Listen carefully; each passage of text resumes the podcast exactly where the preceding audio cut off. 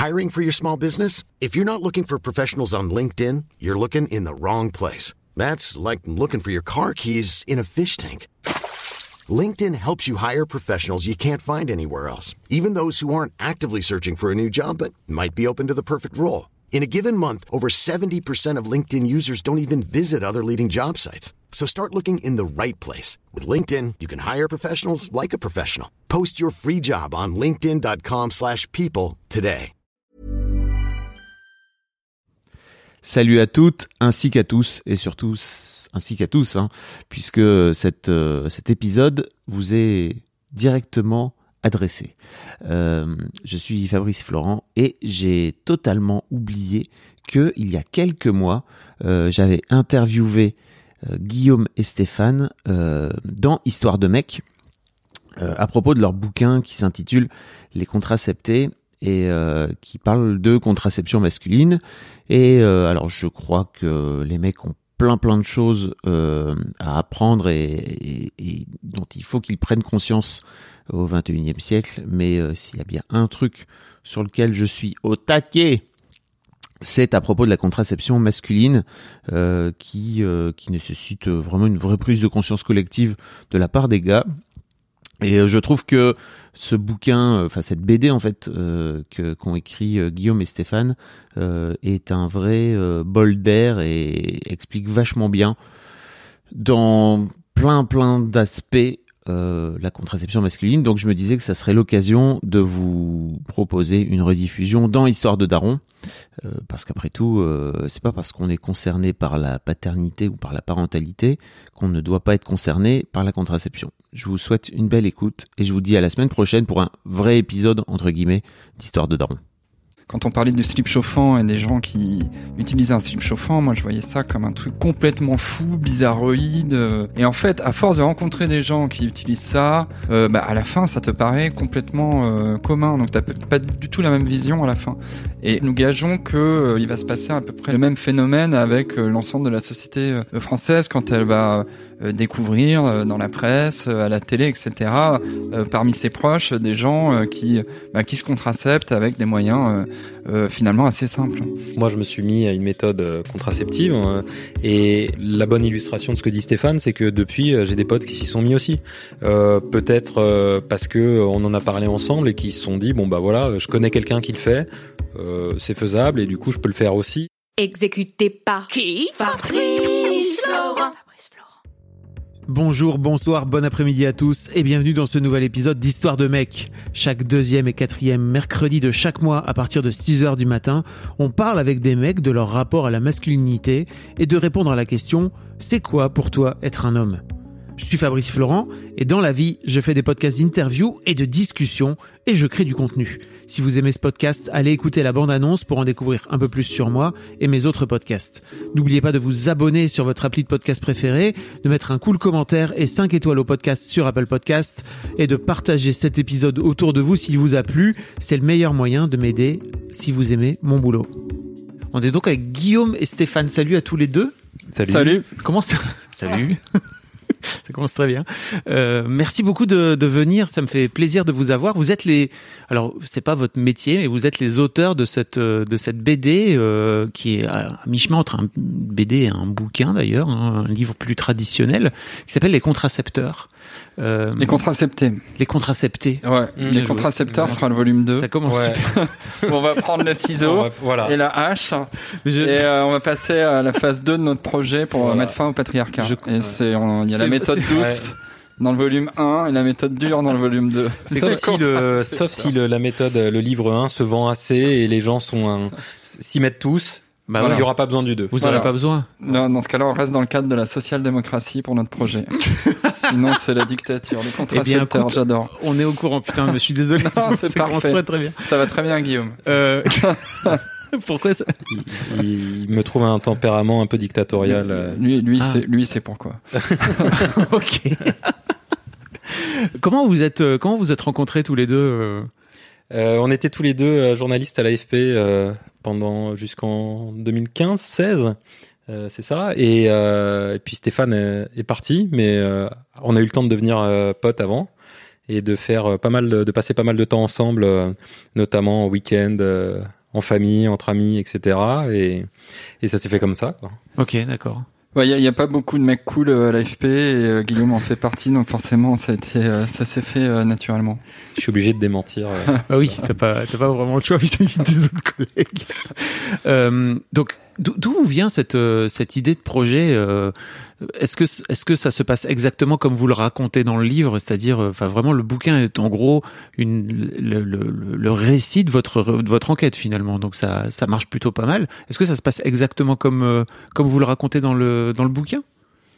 Ça se passe euh, à la fois euh, de ma- c'est à la fois très proche et il y a des petites différences. Ok. À la base, euh, je m'intéresse au sujet parce que euh, on va avoir un enfant avec euh, ma copine et euh, on se dit qu'est-ce qui va se passer après. Donc moi je commence à regarder. Enfin, on se dit bah qu'est-ce que tu vas prendre et puis je regarde quand même et puis je me dis bah tiens, euh, je me suis jamais posé la question de ce qu'il existait pour moi.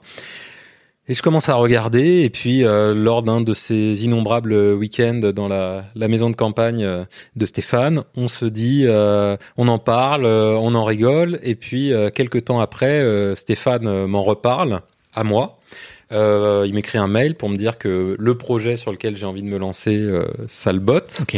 Et euh, donc voilà, ça, ça, ça diffère un peu de la BD, mais en fait très vite on en parle à tous nos potes lors d'un de ces week-ends et notamment à toutes nos copines.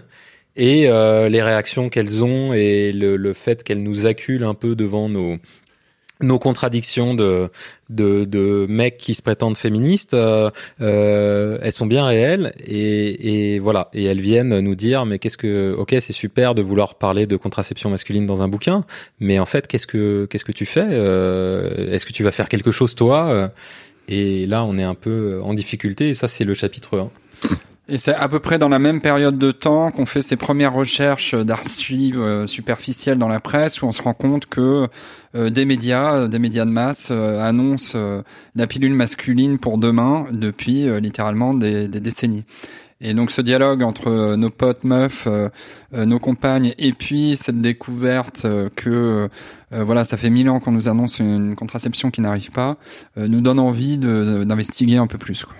Et il faut se dire que ce début d'enquête, c'est euh, il y a trois ans, donc euh, euh, à la rentrée 2018, et puis euh, on se met dessus vraiment ensemble début 2019. Donc là, on est en plein dans euh, MeToo, euh, Ouais. qui est euh, un ébranlement général et un ébranlement pour nous, et qui vraiment donne de l'envie de se poser plein de, que- plein de questions sur plein de choses, et notamment sur ce sujet-là, qui assez vite nous paraît être un impensé, euh, un tabou, euh, l'éléphant dans la pièce, euh, le truc sur lequel on s'est jamais interrogé. En fait, avec MeToo, il y a pas mal de, de murs qui tombent, notamment pour les hommes. Il y a quand même pas mal de trucs qu'on voulait pas voir ou qu'on ne savait pas voir. Ouais, j'allais vous demander comment vous l'avez vécu, vous, MeToo. Vous, vous avez quel âge 35-40 balais, c'est ça? Moi, j'ai 43. Moi j'ai 34. Ok. Et bah, moi, à l'époque, j'étais à BuzzFeed, euh, donc euh, média féministe. euh, le- L'affaire Harvey Weinstein, euh, voilà, aux États-Unis, avait vraiment été suivie de près. Et moi, c'est tout, de suite un mouvement qui m'a beaucoup intéressé. Je, enfin, journalistiquement parlant, je pense que c'est quand même un des grands, euh, un des grands trucs passionnants de, notre époque et sans doute de notre génération. Et en en parlant avec Guillaume, en fait. euh, ce qui m'a ce qui m'a pété aux yeux, c'est le, le- le- cette idée le, le- la BD sous-titrée Enquête sur un dernier tabou que la contraception, on n'en parle jamais, mais même euh, en post-MeToo, même en essayant de mettre à plat, parce que MeToo, c'est aussi l'époque, c'est concomitant de, de la charge mentale, Mm. de, de, de, de toutes ces questions qui sont mises sur la table. Qui arrive à, qui arrive après. Enfin, tout- toutes les questions de charge mentale arrivent après. Voilà, exactement. Et la contraception est un peu euh, au milieu de ces deux Mm. questions, euh, à la fois du consentement euh, sur ce qu'on fait sur un corps et sur le corps des femmes, et de la charge mentale. Et quand Guillaume m'en parle et qu'il me parle de ce projet, tout- je me, je, voilà, je me dis tout de suite, c'est fou. C'est vraiment un truc dont on parle absolument pas. quoi. Et euh, euh, c'est quand on fait nos recherches, on se rend compte. Euh, et là, c'est le, le, le deuxième effet qui se coule, comme disent les vieux désormais, c'est que en fait, euh, bah, il y a des gens qui y ont pensé depuis 40 ans et que nous, euh, on ne le savait pas. Parce qu'on s'était pas interrogé, mais aussi parce qu'on nous l'avait pas dit, euh, que euh, il existait euh, des méthodes qui avaient été développées, euh, plus ou moins efficaces, plus ou moins utilisables, mais en tout cas qu'il y avait des mecs qui depuis 40 ans s'étaient posé la question et avaient fait ces recherches complètement punk à la fin des années 70, au début des années 80, dans une espèce d'immense indifférence générale, indifférence des autres mecs, indifférence relative de la presse, parce que la presse en a parlé comme elle est capable de parler, euh, de faire un événement sur un truc et de s'en détourner le lendemain. Euh, indifférence des pouvoirs euh, publics et bonne indifférence aussi des, des, labos pharmaceutiques. Ça, ça saute aux yeux vraiment euh, dès les premières recherches. Il y a un côté aussi où ça vient de la communauté un peu hippie, post 68 hard, un peu. Ouais, exactement. Et puis le, le premier type qu'on va voir pour essayer d'avoir un, un, éclairage sur ce qui s'est passé, etc., essayer de comprendre un tout petit peu. Alors alors qu'on est au tout début de notre notre projet, c'est Pierre Collin et Pierre Collin est un type extrêmement attachant. Euh, et euh, tout de suite, il nous raconte ses groupes de parole à la, fin des années 70. Donc lui vit en communauté, il partage tout, euh, le fric, la baise, absolument tout. il nous raconte tout ça, il nous raconte comment ces types se décident assez rapidement, pas du jour au lendemain, mais assez rapidement à essayer de se contracepter eux-mêmes. Donc à passer des annonces dans l'IB pour trouver un médecin, pour trouver des gens qui sont partants. Et puis vas-y, on s'engage là-dedans. Donc hein. évidemment, c'est une entrée c'est une porte d'entrée euh, euh, qui fait très, qui donne très envie de poursuivre, de poursuivre le sujet. C'est vraiment le, jour où on y va. Euh, on est en plein hiver. Euh, c'est à, je sais pas, aller à 45 minutes de Paris en RER. E enfin, c'est vraiment, c'est pas très loin d'ailleurs, mais c'est, c'est genre on fait une petite expédition tous les deux pour y aller. Il y a de la neige, etc. Voilà. Et on arrive chez ce mec et euh, qui est ultra bienveillant, Pierre Collin, et il y a un peu un monde qui s'ouvre devant nous de euh, une fenêtre sur le passé, en même temps une fenêtre sur l'actualité parce qu'il nous parle de plein de choses euh, qui se font euh, en 2018-2019 pour que ça bouge encore. Et là, on se dit, si jamais on avait encore un doute, on se dit, bah là, il y a, y a, un sujet génial. Et le sujet, il est à ce moment-là et pendant toute la durée, il va être autant journalistique que que personnel.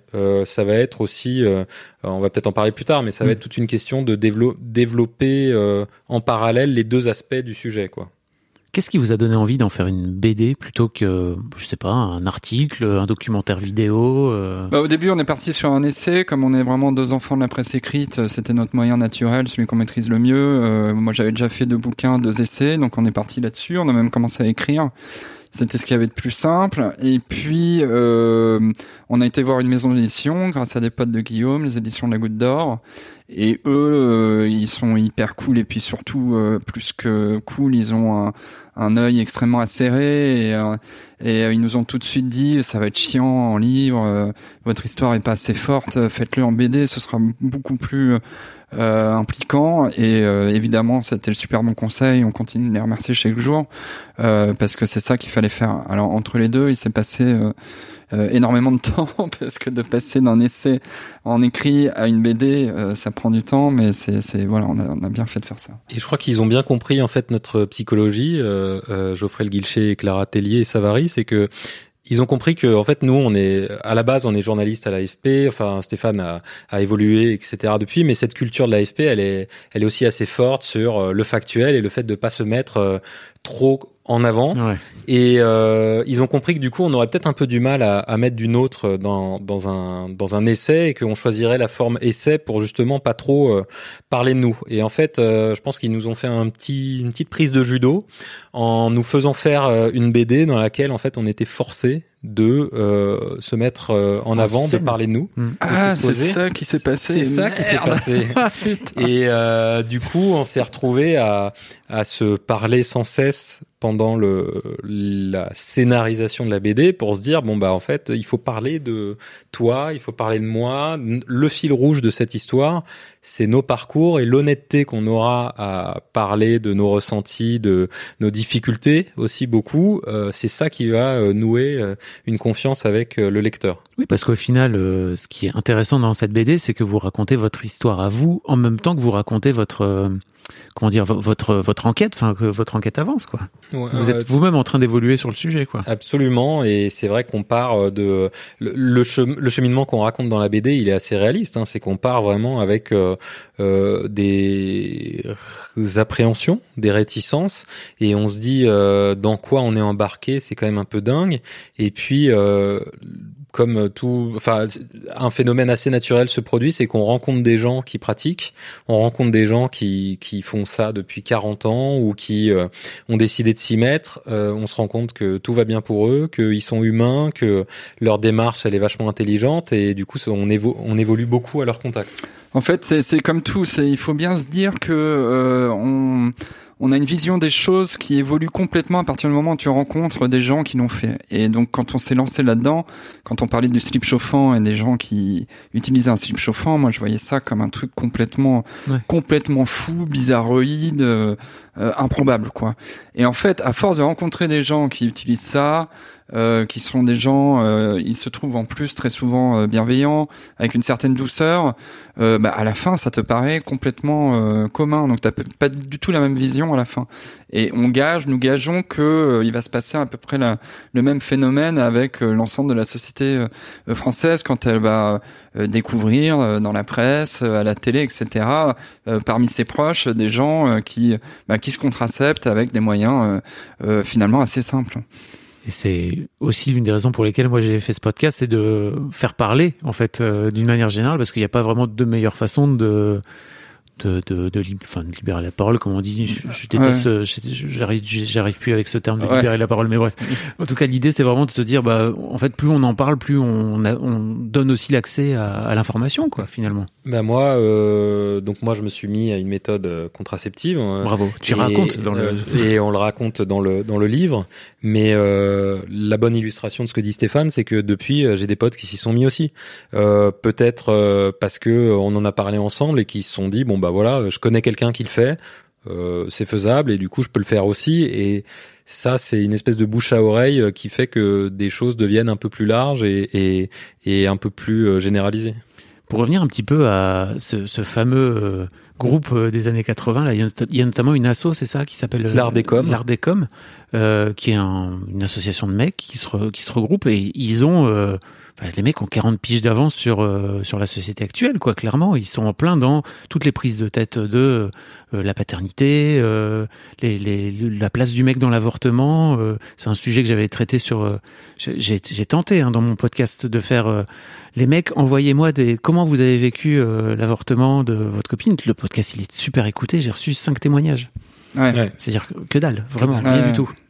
Mais c'est ça prouve aussi qu'il y a aussi un énorme tabou. Et à l'époque, ils avaient monté, les mecs avaient monté un fanzine, c'est ça euh? Ils avaient monté, ouais, euh, absolument, euh, qui a eu euh, quelques numéros et puis surtout une une petite structuration avec des groupes locaux, des relais. euh, euh, ils avaient parlé à la presse un peu, on les voit dans des émissions avec euh, avec Philippe Bouvard euh, sur euh, Antenne 2 dans les dossiers de l'écran, donc quand même des, des bonnes Ah ouais. grosses émissions. Et puis ils se sont mis en contact avec euh, quelques médecins euh, complices qui les ont euh, accompagnés pour euh, trouver des solutions, mais ça ça part vraiment de pas grand chose. Hein. Ça part de mecs qui racontent qu'ils se prennent des tatanes par leurs copines féministes qui leur disent euh, euh, faites des choses, ce qui est à peu près exactement la même chose que les mecs qui se contraceptent aujourd'hui euh, pour, Généralement, ça part de là. hein. voilà, ça part de là. Et euh, et euh, ils réfléchissent à tout ça et puis ils essayent de, ils se ils se font des groupes en non mixité, des groupes d'hommes pour parler.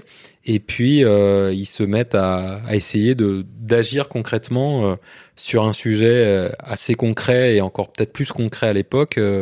Euh, les difficultés de la pilule. Et, c'est ouais à la base vraiment de tout ça, c'est des groupes de parole et c'est assez génial parce qu'on a pu récupérer des cassettes avec des heures de de discussion et c'est vraiment pour ceux qui l'ont lu, euh, qui ont lu la BD Pénis de table euh, qui est sortie euh, chez Steinkiss euh, il y, a On quelques années. euh, Cookie Calcaire, je vous mettrai un lien dans, dans Ouais, les notes bah, si vous voulez c'est- vraiment ça euh, avant l'heure et c'est assez euh, révolutionnaire dans, dans l'esprit. Alors il y a des trucs qui sont très datés dans la, dans la façon de parler. On est, on est clairement, même si on est des, des gens euh, particulièrement euh, progressistes, on a des façons de parler qui sont clairement euh, pré-MeToo. Euh, mais c'est c'est fascinant de faire cette plongée dans ces groupes de parole. Groupe de parole effectivement en non mixité avec cette cette idée de allez allez-y on laisse on laisse filer on se dit I'm Sandra, and I'm just the professional your small business was looking for. But you didn't hire me because you didn't use LinkedIn jobs. LinkedIn has professionals you can't find anywhere else, including those who aren't actively looking for a new job but might be open to the perfect role, like me. In a given month, over 70% of LinkedIn users don't visit other leading job sites. So if you're not looking on LinkedIn, you'll miss out on great candidates like Sandra. Start hiring professionals like a professional. Post your free job on linkedin.com/people today.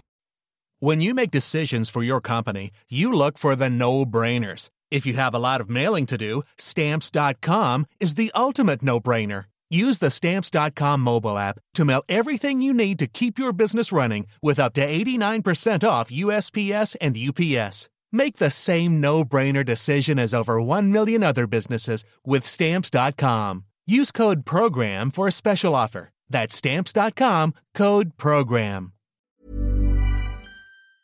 Tout quoi. Qu'est-ce que ça vous inspire, vous Ah, on se dit que euh, je vais pas, je vais pas dire que j'ai perdu euh, 35 ans de ma vie, euh, 34 ans de ma vie à- euh, avant de découvrir ça, mais je me dis euh, que vraiment il y a, y a un chemin qui peut être parcouru et que ce genre de choses, de témoignages, euh, il est vraiment utile euh, pour euh, à entendre pour euh, pour euh, tout mec euh, de, de 2021 de se dire bah en fait c'est possible d'être aussi euh, euh, ouvert là-dessus, de parler, de de, de parler de faiblesse, de parler de difficultés, je sais pas, voilà, de, de et puis surtout de parler euh, de sa sexualité de cette manière. Euh, les mecs parlent tout le temps de cul, Oui, de sexualité, performance. de performance, mais sous l'angle de la performance, sous l'angle de euh, de, de voilà de, de- du concours euh, quasiment. Et là, c'est vraiment un tout autre regard. Et je pense que c'est un regard qui qui sort euh, les mecs de cette euh, cette emprise en fait qu'ils ont sur eux-mêmes que la masculinité a sur Mm. la masculinité toxique a sur Ce eux qu'on appelle la de les, masculinité les contraindre à, euh, à, à faire les choses que d'une seule manière et à voir les choses que d'une seule manière. Ça, c'est vraiment euh, euh, ces cassettes et, et cette enquête, ça nous, ça ouvre un champ de possible assez fort pour nous. Et, au cœur de la, toxicité ma- masculine, je pense qu'il y a l'idée du sachant, c'est-à-dire je sais les choses et j'ai pas besoin d'en discuter avec les autres, j'ai pas besoin de poser des questions aux autres. On le voit très bien quand on devient euh, père. Euh, de facto, on est complètement à poil parce qu'on évolue dans une société où il n'y a pas ce truc euh, qu'il y a entre les grands-mères et les mères, entre les mères et sa fille, etc. Un espèce de passage de relais. Nous, euh, venant de ces sociétés traditionnelles, en fait, euh, bah, ton père t'apprend que dalle. Euh, ta mère va pas t'en parler à toi parce que t'es un mec et qu'elle pense que t'es pas la bonne personne pour gérer ça. Donc t'arrives complètement à poil, mais tu es le sachant, tu es celui qui doit savoir, et donc tu ne montres surtout pas que tu ne sais pas, et puis tu vas pas t'acheter des bouquins pour essayer de, de comprendre. Et au niveau de la sexualité, c'est c'est exactement la même chose en fait. Euh, nous, enfin moi j'appartiens à une génération qui était euh, biberonnée à des pornos absolument, euh, absolument immondes et dégueulasses, et, et finalement bah, c'est le seul truc qui t'accompagne au début de ta vie, euh, ta vie sexuelle dans ces groupes de parole, il y avait justement le côté bon bah voilà, on met on met les choses à plat et puis c'est vraiment des choses très très concrètes, enfin vraiment euh, très intimes et très concrètes. Oui, c'est limite technique, quoi. Ah ouais ouais, limite technique et puis alors vraiment on, se, on se dit tout avec des mots extrêmement crus, parfois choquants d'ailleurs. Euh, et donc ça c'était c'était fascinant de se dire ces types ont 40 ans d'avance et puis en même temps vertigineux parce qu'on se dit euh, mais putain mais qu'est-ce qui s'est passé entre les Mhm. deux euh, pour qu'on en soit encore là ou si loin ou qu'on ait reculé? Parce qu'il y a vraiment des moments où on se disait mais en fait on a, on a reculé par rapport euh, aux brèches que ces types ont, ont ouvert. hein. Oui, parce que c'est clair que quand on les voit parler de, enfin, il y a des mecs qui passent, comme tu disais, au dossier de l'écran, etc., et qui portent une parole. Mais c'est ouf en fait de se dire que moi j'ai pas l'impression d'avoir grand, enfin j'ai grandi avec ça parce que j'ai 45 balais, donc j'ai dû voir ça, mais j'étais pas adulte, et de de se dire qu'aujourd'hui, bah, depuis ma vie adulte entre 2000 et 2020, j'ai pas l'impression d'avoir vu ça trop à la télé, sauf vraiment dans les maternelles euh, ou dans des émissions très spécifiques, mais en prime time, euh, terminé quoi. Ouais. Et euh, dans les, les émissions qu'on a faites, on a fait une émission avec Lina qui retrouve une archive de 1973 avec euh, un mec euh, en, en costard, euh, bon chic, bon genre, qui dit euh, avec une voix et un ton de 1973, mais moi j'aimerais que euh, il y ait une contraception pour moi. Ma femme prend des hormones, ça lui fait du mal. je vois pas pourquoi je ne je n'aurais pas à gérer ça moi aussi. On fait des enfants à deux et on se dit ok cette histoire, ce témoignage à 50 ans et en fait on n'a pas une ligne à retirer de cela, mais pourtant ça n'a pas bougé. Ça ça a été vraiment des des, des, des, des, déclencheurs très forts sur notre envie de faire euh, cette enquête et que ça, ça bouge un petit peu. Quoi. Donc vous allez euh, rencontrer plein de spécialistes, c'est ça, tout au long du bouquin, et sur différentes euh, méthodes de contraception. donc le fameux anneau, enfin le fameux slip chauffant qui, qui après se transforme en anneau, la vasectomie aussi, et puis tous les aspects plus hormonaux, c'est ça? Bah, L'idée, c'est elle elle est double. C'est à la fois d'essayer de répondre à la question pourquoi en 2021 on n'a toujours pas une méthode de contraception masculine euh, facile, euh, vérifiée, euh, à disposition de tout le monde, euh, à la pharmacie du coin, et puis de faire parler des gens contraceptés, quoi, juste euh, d'avoir du témoignage brut, j'allais dire. Ouais, et donc on en a rencontré un certain nombre de ces mecs euh, contraceptés où on leur a parlé euh, sur, sur par téléphone quoi euh, parce que c'était aussi époque Covid. Et ils nous racontent des choses extrêmement simples comment leur copine galère comment ils ont cherché sur internet comment ils ont été contraints de contourner le pouvoir médical pour se lancer eux-mêmes dans quelque chose qui quoi qu'on en dise paraît un peu aventurier quoi. Et on rencontre ces gens-là qui sont fascinants et puis on rencontre ouais tout un tas de, de spécialistes. Alors euh, il y a il y a des militants dans ces spécialistes, il y a des chercheurs, il y a notamment une chercheuse euh, néerlandaise Nelly Houtschorn qui a écrit un bouquin assez fascinant sur euh, l'échec de l'invention de la pilule pour les hommes. Euh, puis il y a des politiques aussi parce que on voulait euh, confronter euh, nos recherches et notre enquête à une réponse politique. Et le l'absent, c'est le. Alors il y a des médecins aussi. Mais le grand absent, c'est le labo pharmaceutique, le ou les labos pharmaceutiques. aucun n'a répondu à nos demandes de réponse. En plus, on n'a pas forcément besoin d'eux. C'est ça le pire, c'est qu'on se rend compte aussi que. Bah, on se doute bien de, on se euh, doute bien de ce qui s'est passé, mais on, aurait préféré quand même avoir quelqu'un euh, qui, qui ait connu euh, tout ça de l'intérieur, qui aurait pu nous dire.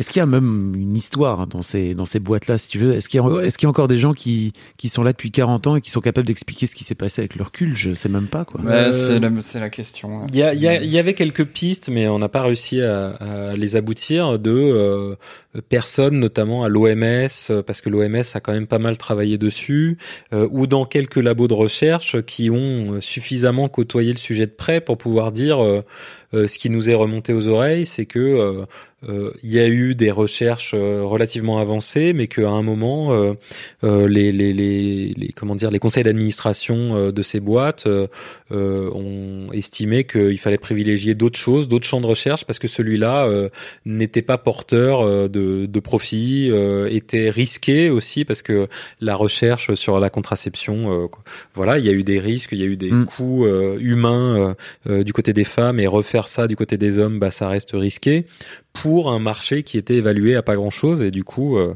ce qui, est, ce qui, est, aussi une réalité, non Cette histoire de marché qui n'existe pas, parce que la, cette fameuse association là dont vous parlez, elle finit par euh, péricliter parce que bah ils n'arrivent pas à trouver des mecs qui viennent euh, suffisamment en nombre, qui viennent pour. Euh, bah, ça, les mecs s'intéressent pas au sujet, quoi, globalement, même à l'époque.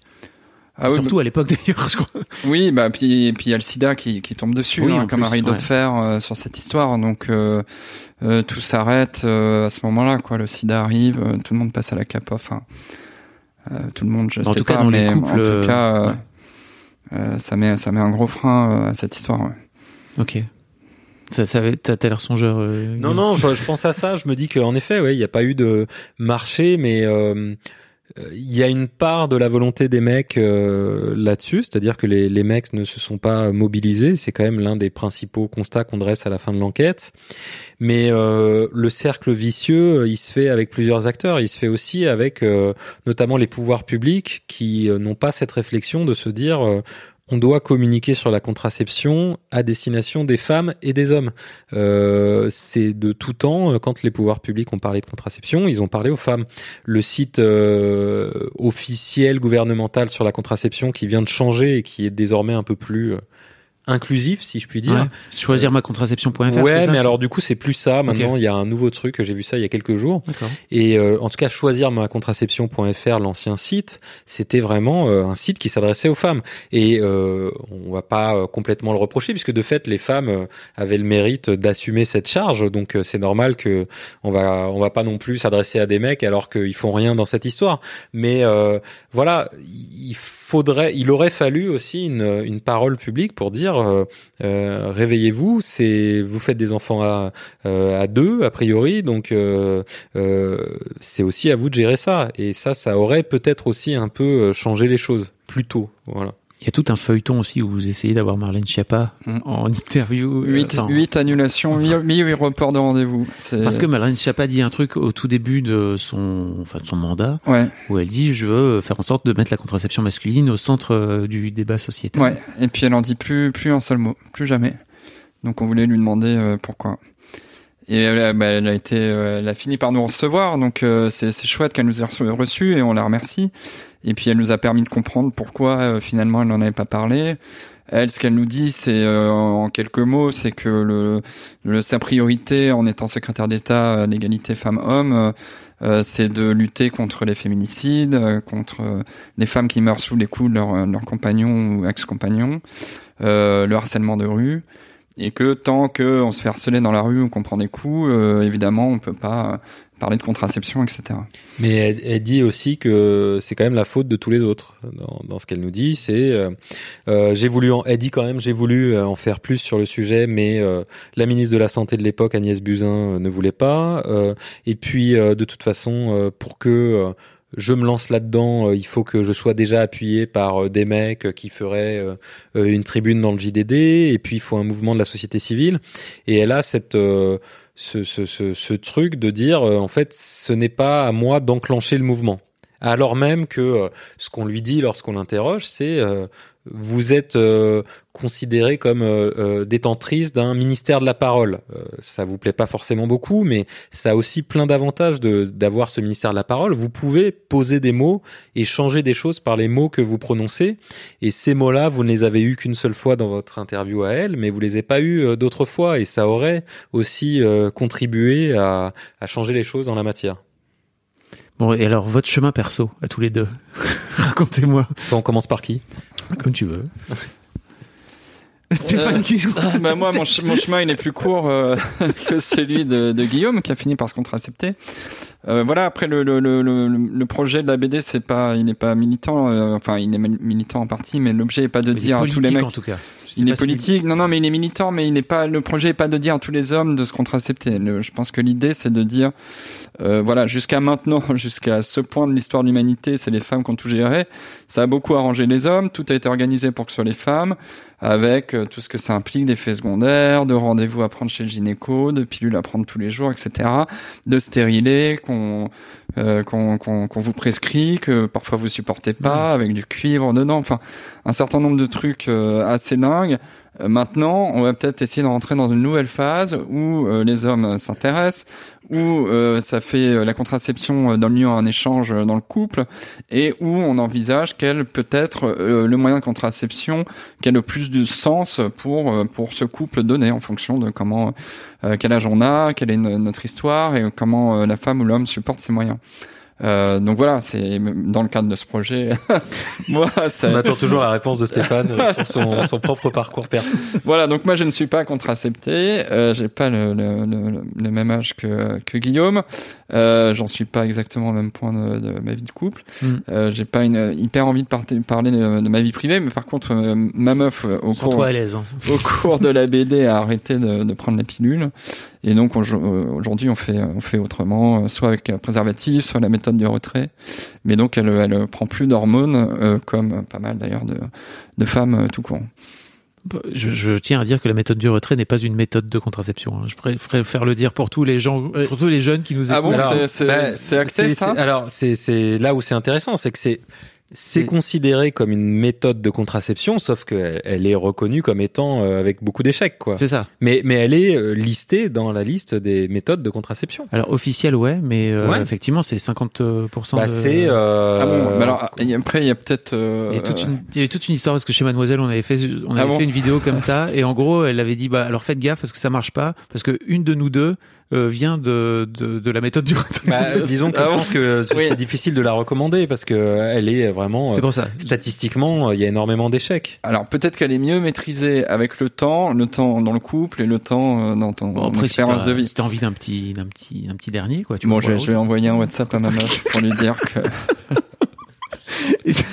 mais d'ailleurs vous prenez le enfin et toi donc Guillaume t'as toi t'as adopté le l'anneau c'est ça? Ouais. l'anneau C'est contraceptif le bon terme. et vous terminez euh, vous terminez la BD par vous prendre le chou en fait Ça, c'est vrai Non, mais parce que euh, parce se- qu'il fallait une fin. Ouais, et on se non mais on se tire la bourre euh, quand même. euh, On se rac- on se on se chamaille beaucoup euh, au début de, de notre entretien. euh, Stéphane a, a laissé entendre que j'étais un dictateur. Euh, Non mais on s'est on s'est on s'est frité ouais pendant la pendant la BD, mais pas méchamment, mais parce Oui. que euh, euh, voilà à des moments euh, euh, un tel est persuadé que le mot qu'il veut mettre euh, à tel endroit de la BD est beaucoup plus malin que celui choisi par l'autre.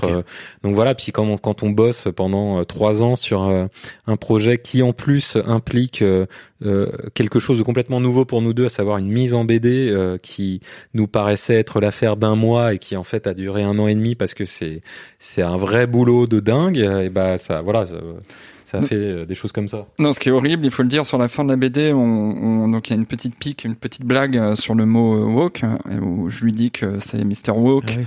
Et machin, et on l'a fait, je sais pas quand, il y a On un fait an. en juin, où- je pense. euh, ouais. euh, et depuis c'est devenu ouais, une- même avant juin, limite je une pense. insulte Ouais, ça Et depuis, c'est devenu une insulte. Alors que, alors, c'est utilisé dans la BD un peu comme une insulte, mais très gentille. Mais parce qu'à l'époque, ça l'était pas du tout. C'était, Ouais.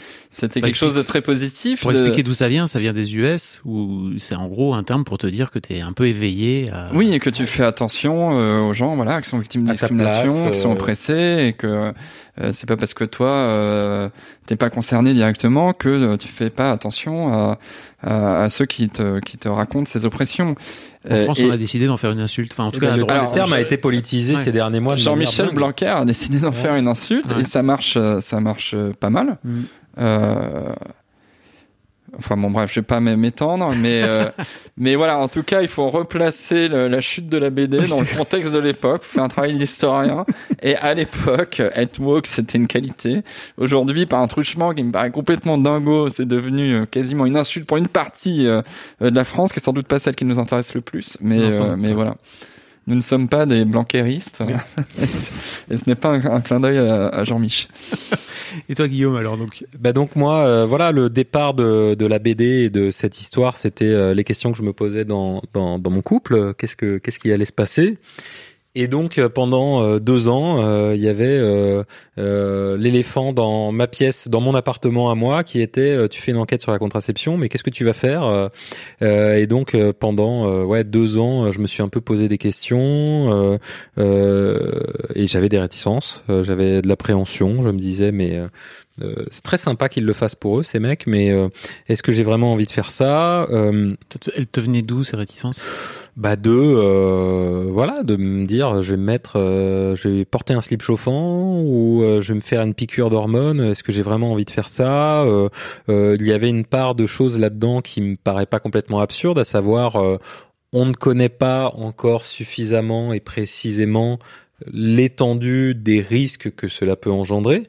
Euh, la différence avec les nanas, c'est qu'on connaît l'étendue Ouais. des risques que cela peut engendrer. Chez les mecs, voilà, ça, ça veut pas dire que une fois qu'on aura toutes les études, euh, euh, il y aura rien parce qu'il y aura possiblement des choses, mais il y avait un peu de doute là-dessus. Mais après, c'était, il y avait aussi un truc lié à euh, l'éducation de mecs, euh, le fait qu'on n'est pas habitué à avoir une médicalisation de son corps, euh, un regard médical sur soi, et que et que voilà, ça a mis, ça a donc mis du temps à, à accoucher et euh, finalement euh, euh, le fait que je rencontre le, le le mec Maxime Labrie qui a qui a développé l'anneau, que on parle avec pas mal de mecs qui se qui utilisent une contraception, c'est devenu quelque chose qui est rentré dans le champ des possibles.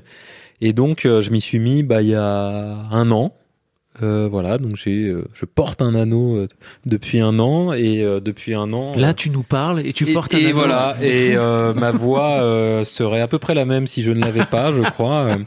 Euh, non, et ce qui est dingue surtout, c'est que je me dis depuis un an euh, que c'est quand même extrêmement simple cette histoire et que euh, voilà, euh, jusqu'à preuve du contraire, enfin ça, ça marche déjà. euh, c'est jusqu'à preuve du contraire, c'est réversible. Ça a été quand même pas mal euh, testé sur euh, plus de 1500 cycles potentiels euh, de fertilité. Il y a eu des études scientifiques pour dire que c'était réversible. Et puis c'est vraiment extrêmement simple quoi. Le seul effet secondaire euh, répertorié à à la méthode que j'utilise, c'est euh, des démangeaisons au début. euh, Oui, parce euh, qu'il faut s'habituer, quoi. faut s'habituer, euh, voilà, ça passe vite, faut faut apprendre à bien le mettre, mais mais à la fin tu te dis mais qu'est-ce que c'est qu'est-ce que c'est simple en fait? Et pour être très clair avec tous les mecs qui nous écoutent, tu n'as pas perdu de virilité. Bah je crois pas, non mais euh, non non non et c'est marrant parce que sur une sur une autre méthode de contraception, euh, la méthode hormonale, il y a quand même l'un des mecs à qui on parle qui l'utilise qui nous dit mais euh, j'ai rompu avec ma nana peut-être parce que elle trouvait que ça ça accentuait euh, euh, des, des trucs de virilité, j'avais plus envie de faire l'amour, j'étais plus agressif, etc. Ce qui est quand même un peu à l'inverse de l'idée de euh, ce que pourrait être un mec contracepté dans Mhm. l'imaginaire commun. Euh, non, ça a rien changé en fait. C'est c'est vraiment toute chose est égale. C'est tout- toutes les choses sont égales par ailleurs. Enfin, je crois. Stéphane me connaît bien. il- Ah bah après je connais pas ta vie intime. Mais non, mais enfin voilà, voilà. Bah peut-être qu'il faudrait faire témoigner euh, ma compagne. Mais non, mais blague à part. euh, non, et, mais toi, euh, en fait, euh, moi, je, je crois que l'un des freins, c'est ce truc de, ok, en fait, euh, je vais plus éjaculer, euh, parce qu'en fait, euh, il y a une méconnaissance folle où euh, je vais moins, je vais bander moins fort, ou je vais, je vais moins bander, ou je vais plus bander du tout. Non, alors moi, au cours de l'enquête, j'ai entendu le contraire, que ça permettait de bander plus fort, parce que quand c'était utilisé, quand tu le gardais pour faire du sexe, ça peut avoir un peu l'usage d'un cock ring. Voilà. Ouais. Et euh, après, tu découvres aussi que en fait, dans le l'éjaculat, il y a euh, environ 2 ou 3% de spermatozoïdes. Le reste, c'est euh, c'est du liquide séminal, c'est d'autres substances. euh, et du coup, en fait, ça change rien, quoi. ça ne change rien. Ton Ça sperme- change, ça change absolument rien. continuera à être viril Voilà. et être. euh, Bah non, mais c'est dense. ouais, c'est Non, mais c'est vrai. Je crois que c'est des, c'est des questions très claires auxquelles Ouais. il faut Ah répondre. ouais, non, bien sûr. et qu'il faut venir euh, faut venir mettre sur la table en fait parce Mm. que je, pour moi c'est aussi ça fait aussi partie de de, de l'inconscient collectif tu vois de oh mon dieu mais enfin, moi j'ai une vasectomie depuis trois ans c'est des questions qu'on me pose quoi tu Mm. vois de bah, alors comment ça se passe? Bah, non t'inquiète pas de problème C'est exactement ça. ouais. Et il y a plein de mecs qui sont de d'un côté de la barrière euh, et très loin de cette barrière et qui se disent mais euh, oulala euh, danger fertilité égale virilité. Et puis une fois que la barrière est franchie, euh, les mecs qui utilisent une contraception se disent bah en fait euh, pff, c'est la même chose qu'avant, euh, sauf que euh, c'est beaucoup plus pratique pour ma compagne, euh, c'est faisable et facile et, et à la fin, euh, si je veux faire un enfant, bah j'arrête et puis euh, ça, ma fertilité reviendra et sera possible quoi. ce qui est pas le cas pour la vasectomie hein, je le rappelle mais enfin en tout cas il faut pas compter dessus si Voilà, la vasectomie, mais la vasectomie, on peut. Euh, t'as fait faire congeler ton sperme ou pas? Non YOLO Ah donc c'est fini, il aura plus. En revanche, un truc que j'ai regretté de pas avoir fait, c'est de pas avoir fait un don de spermatozoïdes. Euh, Ah ouais. Parce que c'est un truc que j'ai découvert après, qu'on m'a pas proposé sur le moment, où j'aurais pu très bien euh, filer un don de spermatozoïdes à l'agence de la biomédecine, parce qu'aujourd'hui, ils en cherchent en fait. Donc euh, ça fait partie des trucs où on m'a pas du tout prévenu sur le moment et que j'ai découvert après coup. Quoi. Mais on t'a pas prévenu de quoi? On m'a pas proposé, tu vois. De... Ouais. Alors on m'a proposé de le faire congeler, mais en fait on m'a pas dit bah tu peux aussi l'utiliser pour euh, en faire en faire un don, quoi, tout Mm. simplement. J'aurais été avec grand plaisir dans cette fameuse euh, petite euh, tout, tout à fait quoi, tu vois. C'est Bah, le, le, ce endroit. un, un laboratoire, ouais. Euh, petite anecdote, mais qui est rigolote. Stéphane parlait tout à l'heure de son biberonnage à des films porno horribles. Quand on va dans un laboratoire, en tout cas dans celui où je vais, euh, euh, je lui rends hommage parce que c'est quand même bien pratique de pouvoir faire ça. Et quand on est parisien, c'est quand même plus simple que si on habite euh, à la campagne. Mais donc je vais dans un laboratoire pour faire un spermogramme, analyse du sperme pour savoir si on est fertile. Et euh, dans ce dans ces cabines où on fait ça.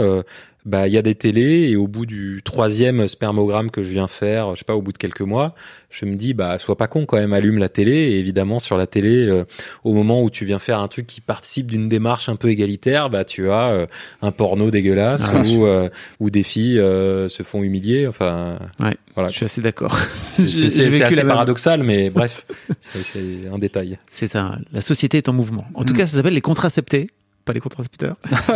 On garde ton titre. Il y a- il y aura pas de droit d'auteur. peut-être meilleur comme titre, Ouais. fait, les contracepteurs. Euh, on peut le trouver en librairie euh, partout sur euh, sur internet. Alors là, il y a une bonne rupture de stock euh, en ce moment. Ah, c'est vrai? ouais. Ok. Et puis il y a des problèmes de papier, de pénurie de papier Ah oui, euh, c'est la post-Covid. C'est un peu la guerre du papier, mais il revient le 26 novembre. Ouais, il est encore dispo dans, dans quand même dans certaines librairies, mais euh, il est un peu plus difficile à trouver. Il se trouve quand même euh, sur internet pas trop difficilement si on passe par des libraires indépendants Ouais. notamment. Mais voilà, fin novembre, euh, il sera là euh, Bon cadeau en de masse. Noël. Ouais. Bon de à votre à votre tonton là. Euh, votre pour mec. animer le débat, de- le repas de Noël Ah ouais. surtout. Exactement. C'est là vraiment, je pense que ça lance Ah. un, un repas euh, sur des pour éviter de parler d'autres sujets qui fâchent. euh, Ouais. un sujet intime, pourquoi t'as rien fait, papy? Et voilà. Si t'as un tonton du printemps républicain que tu veux un peu agacer, c'est le, le cadeau idéal. Il faut peut-être lui en offrir trois. quoi. Merci les mecs, c'était cool. Merci. Ciao.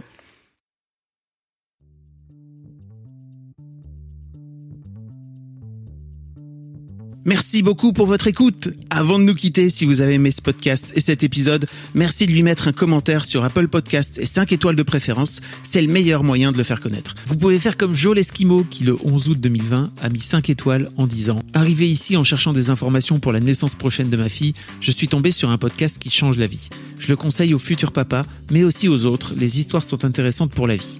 Merci d'avoir lancé cette super initiative et merci à tous les darons qui partagent leurs opinions et leurs histoires. Un grand merci à toi et vous aussi vous pouvez faire pareil. Vous vous rendez sur Apple Podcast et vous cherchez Histoire de Daron directement dans l'appli ou sur votre ordinateur.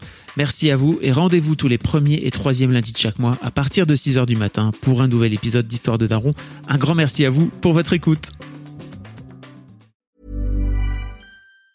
Mom deserves the best, and there's no better place to shop for Mother's Day than Whole Foods Market. They're your destination for unbeatable savings, from premium gifts to show-stopping flowers and irresistible desserts. Start by saving 33% with Prime on all body care and candles. Then get a 15-stem bunch of tulips for just $9.99 each with Prime. Round out Mom's menu with festive rosé, irresistible berry chantilly cake, and more special treats. Come celebrate Mother's Day at Whole Foods Market.